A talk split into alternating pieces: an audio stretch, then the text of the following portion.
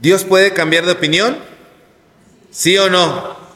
A ver, los que votan que sí, alcen su mano. Los que votan que no, alcen su mano. Alguno debe de haber, ¿no? ¿Ninguno?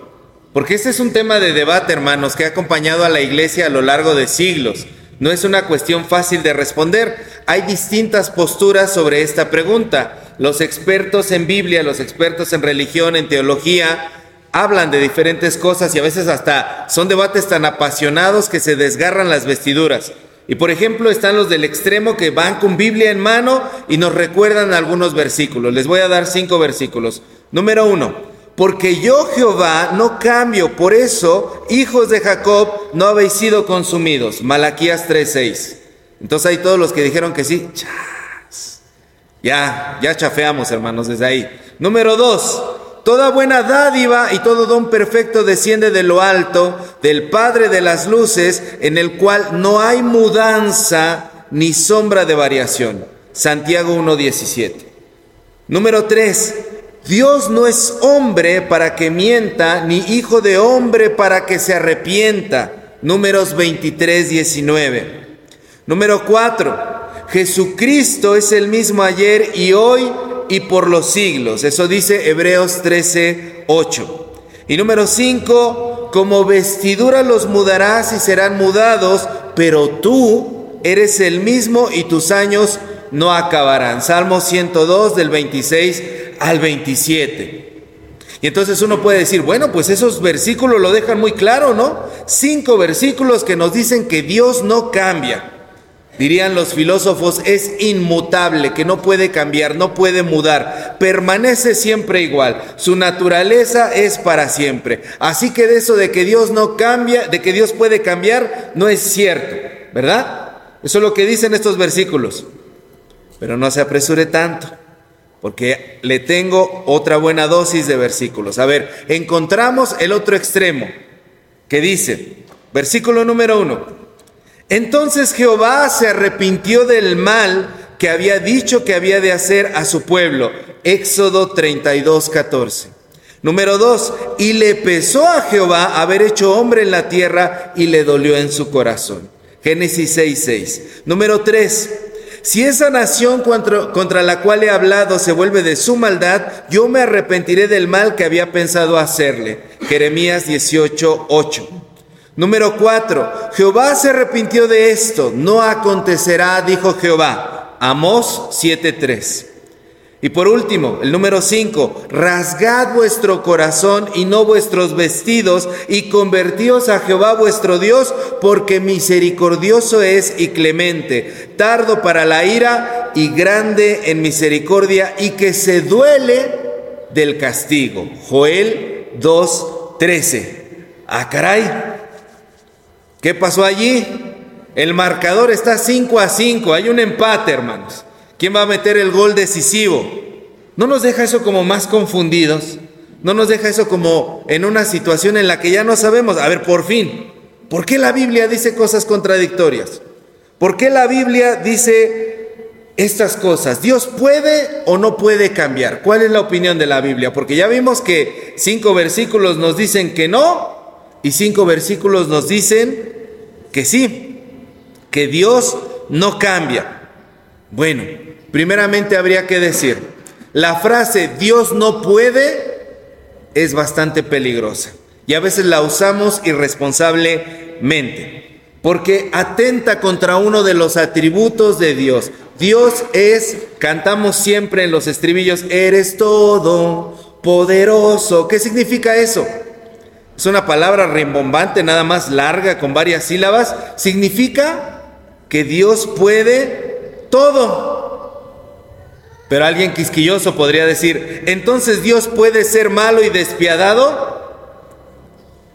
Sí, podría, pero decide no serlo. Dios en su infinita bondad y misericordia y en su amor nos asegura que su naturaleza es ser siempre amor, es un Dios de amor. Potencialmente, posiblemente podría serlo, pero Él decide no ser. Esa es la diferencia entre Dios y nosotros. Nosotros en cuanto podemos hacer algo malo, vamos para allá. Pero Dios decide no ser de esa manera. Su amor es infinito. Entonces, cuidado con la frase, Dios no puede, Dios puede todo, pero decide ser de una forma. Y en segundo lugar, hay que decir, sí, efectivamente la naturaleza de Dios se mantiene eternamente. La naturaleza de Dios permanece para siempre. La pregunta es, ¿cómo es esa naturaleza? ¿Cuál es la naturaleza de Dios? ¿Cómo es este Dios que nosotros decimos que es el mismo por los siglos de los siglos? ¿Cuáles son las características que decimos que Dios mantiene para siempre?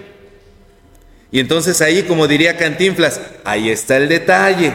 Ahí está el detalle donde nos tenemos que detener el día de hoy. Porque Dios no es como las leyes mexicanas. Las leyes mexicanas no se detienen en las características específicas, hermanos no ven las situaciones específicas de las personas. La ley dice, se prohíbe vender en la banqueta.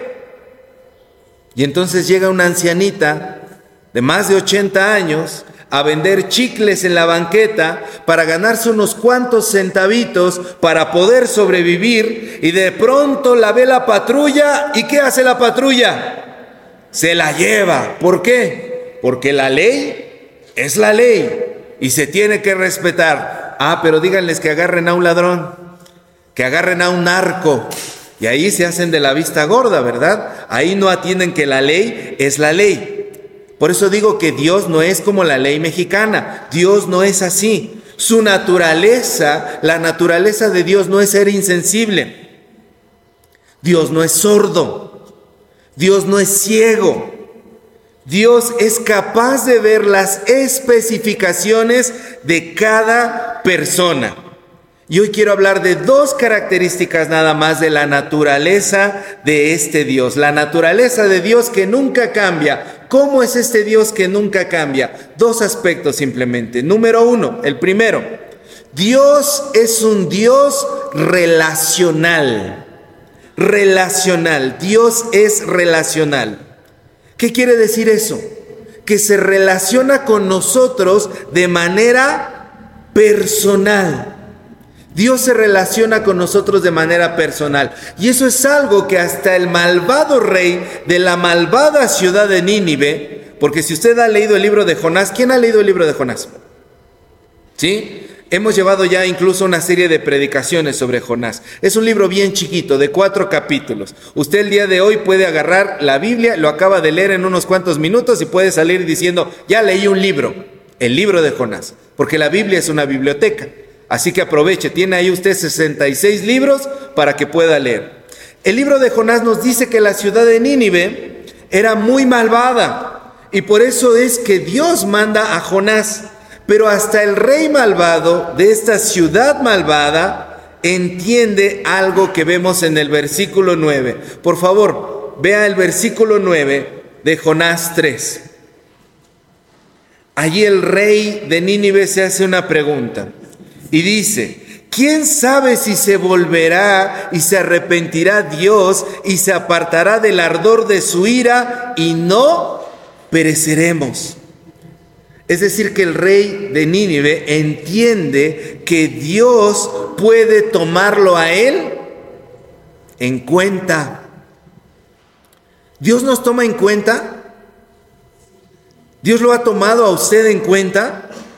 Sí, ¿verdad? Porque Dios no es un Dios soberano que haga las cosas sin considerarnos. Dios no es como algunos gobernadores, Dios no es como algunos presidentes, como algunos en el palacio legislativo, que hacen solamente lo que a ellos les place y les importa. Dios no solamente está interesado en cumplir las leyes cósmicas, Dios no es incapaz de sentir en su corazón algo por nosotros. Dios no es incapaz de bajar de su trono para ver lo que estamos pasando. Hay veces que escucho a personas decir, es que yo no sé si decirle esto a Dios, no sé si esté interesado en esto, porque todo el mundo me dice que son tonterías. Yo no sé si a Dios le importe o le interese escucharme. Pues a Dios le importa. Dios nos toma en cuenta para incluso para tomar sus decisiones. Porque Dios es relacional, no vive aislado. Dios no está pensando solamente en sí mismo. Dios toma en cuenta la necesidad de cada persona, la situación de cada cual. Y aquí puedo hacerte una pregunta. ¿Recuerdas alguna vez alguna situación, algún momento de tu vida en que te hayas sentido tomado en cuenta por Dios? ¿En el que Dios te haya considerado a ti? ¿En el que puedas decir, Dios se fijó en mí? Yo creo que por eso venimos a la iglesia, ¿cierto? Venimos a la iglesia porque sabemos que en algún momento de nuestra vida Dios nos tomó en cuenta. Entonces Dios se relaciona con nosotros y ese es un aspecto de su naturaleza que nunca va a cambiar. Segunda característica de la naturaleza de Dios. Dios nos responde. Amén. Dios nos responde. Jonás 3.10, por favor, véalo. Jonás 3.10, ¿lo puede leer conmigo? Dice, y vio Dios lo que hicieron, que se convirtieron de su mal camino y se arrepintió del mal que había dicho que les haría y no lo hizo. Ese arrepentimiento que está expresando Dios es un cambio de mentalidad, es un cambio de pensar, pero además es una respuesta a la acción de los ninivitas. Porque la gente de Nínive inició un diálogo con Dios. ¿Cómo inició este diálogo con Dios la gente de Nínive? Cuando decidieron cambiar su comportamiento. Le estaban enviando un mensaje a Dios y le estaban diciendo, mira Dios, nosotros quizá no somos israelitas, no te conocemos como ellos te conocen, pero estamos dispuestos a cambiar. Y no te lo vamos a decir nada más con palabras, te lo vamos a mostrar con acciones. Y queremos que tú veas que nuestro corazón sinceramente ha cambiado. Ese es un diálogo fuerte. Hay personas que dicen que una imagen vale más que mil palabras y una acción Hermanos, usted tiene ganado todo cuando usted con acciones demuestra las cosas. Hay gente que dice, las cosas no se dicen, se hacen, porque cuando las haces, se dicen solas. Y muchas veces en nuestros problemas, ¿verdad? Personales es lo que queremos. Ya no me digas, ya no me prometas, ya no me estés, dice y dice, sí, mujer, voy a cambiar. Sí, viejita, te juro que es la última vez que llego bien tomado que llego extraviado en la madrugada, ya no me digas cosas. Demuéstralo. Demuéstrame que me amas. Las acciones son un diálogo muchísimo más poderoso. Así que si usted quiere ganarse la confianza de alguien, demuéstrelo con acciones. Y eso es lo que hicieron los ninivitas. Iniciaron un diálogo con Dios con acciones. Ve lo que estamos haciendo. Y entonces Dios, que no solamente se relaciona con nosotros, sino que dijimos la segunda característica es que nos responde, Dios reconsidera lo que va a hacer con Nínive. En su infinita sabiduría, el Señor reconsidera.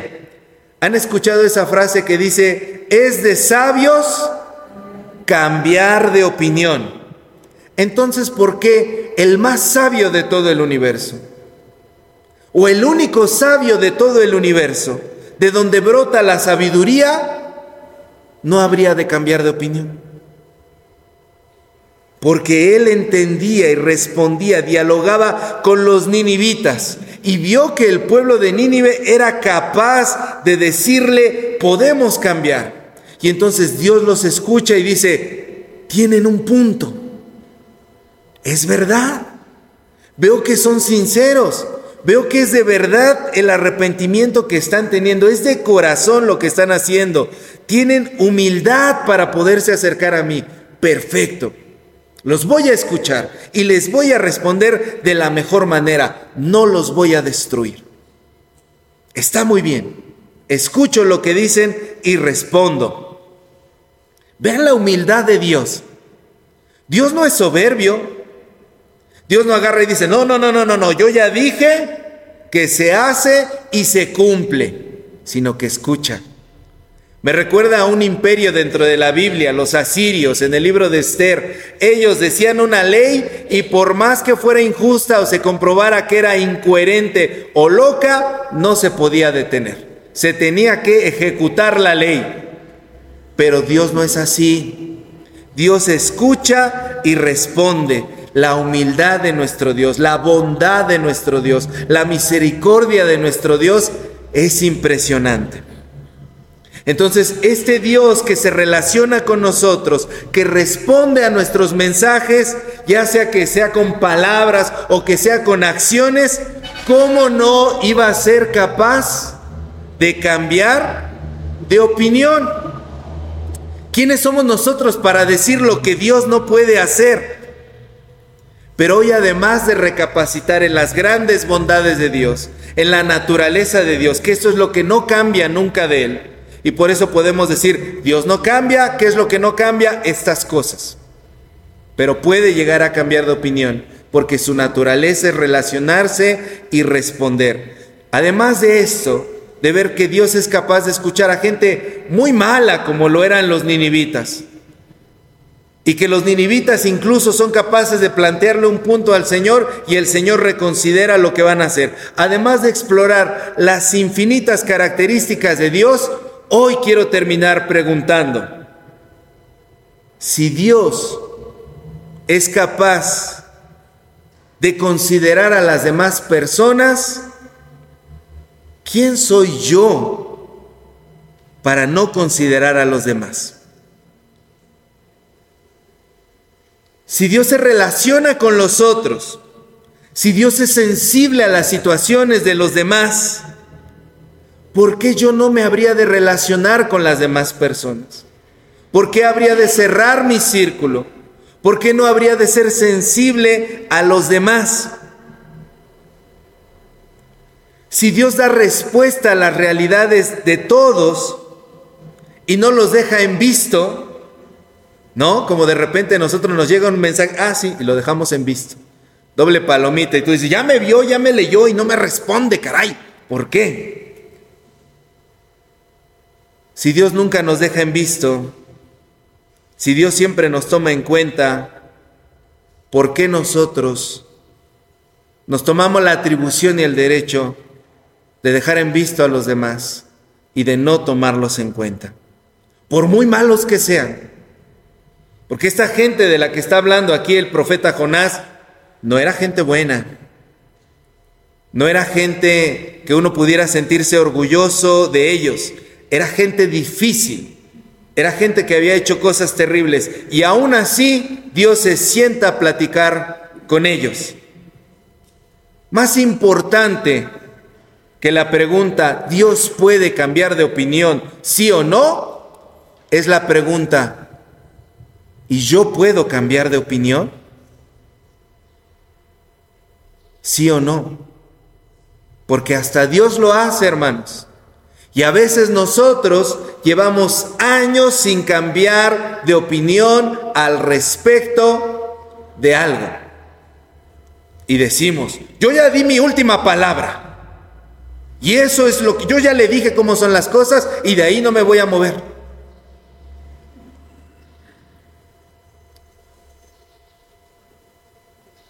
Dios se relacionó con Nínive, escuchó a Nínive y le respondió.